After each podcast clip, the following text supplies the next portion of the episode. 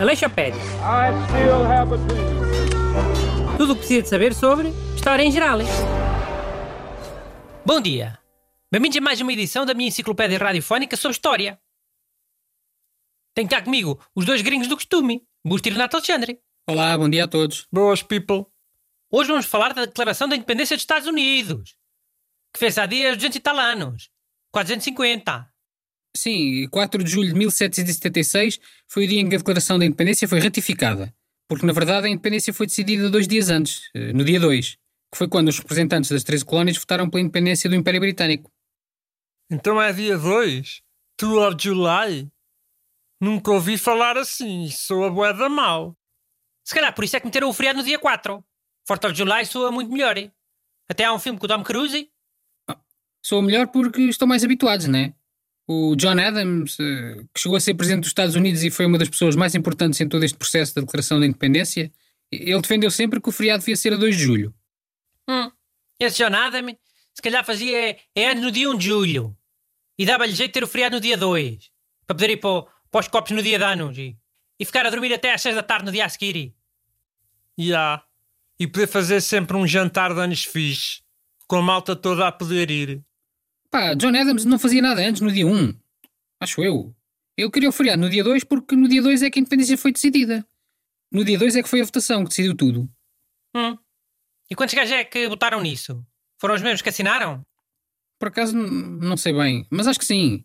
No dia 2 de julho, os delegados de 12 das 13 colónias votaram a favor. Nova Iorque absteve-se. Depois, os delegados que assinaram a declaração foram 56. 56? Com carago! O último a assinar já nem devia ter espaço. Como naqueles cartões de parabéns em que já está tudo assinado. E tens que assinar tudo pequenito de lado.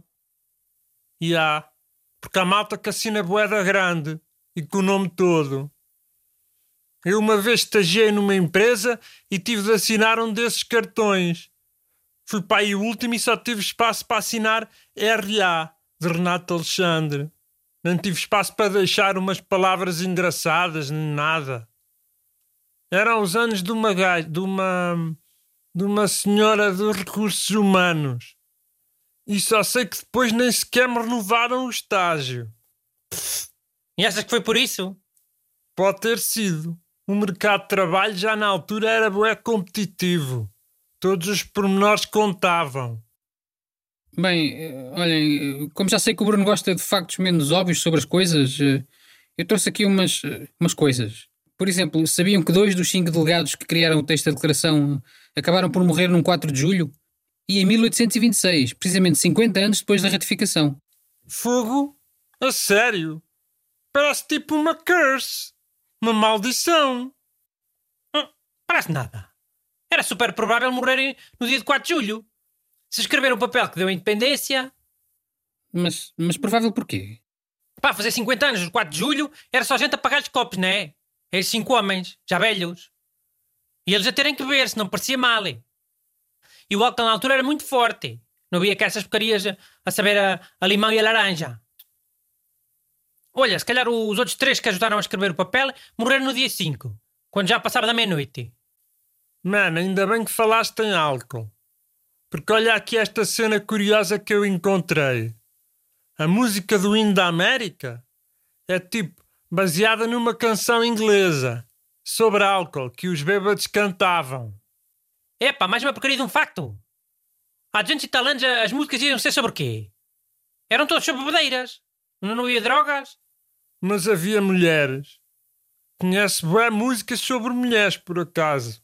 Até te posso fazer uma lista. Mas na altura era uma grande vergonha um homem chorar por causa de uma mulher. Não é como agora. Os homens agora é que têm que fingir que são pessoas sensíveis. Para parecerem boas pessoas. Mas olha lá, falando em bebidas, outra curiosidade. Os 56 signatários brindaram com o vinho da Madeira, nesse primeiro 4 de julho. Oh, até parece vinho da Madeira. É verdade, é, Renato. Farto de ganhar apostas com isso andeu. Quer dizer, agora já não ganho mais nenhuma. O Burto fez questão de me estragar a caminha, a contar essa coisa na rádio. Então, vê lá se gostas deste facto, vá. É sobre comida. Hum. Todos os anos, no 4 de julho, os americanos comem cerca de 150 milhões de cachorros quentes. E então, isso é muito? Eles são 300 e tal milhões. Dá menos de meio cachorro a cada um. Era porcaria. Mas tipo, se calhar o Bush estava a destacar exatamente por ser pouco.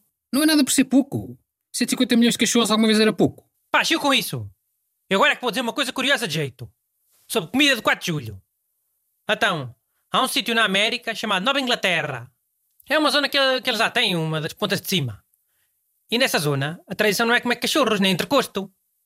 Querem saber o que é que eles comem? Hambúrgueres. Pá, não, cala-te. Isso é que era uma coisa digna de destaque. Comer hambúrgueres na América. Que caraco. Epá, fogo da próxima nem digo nada.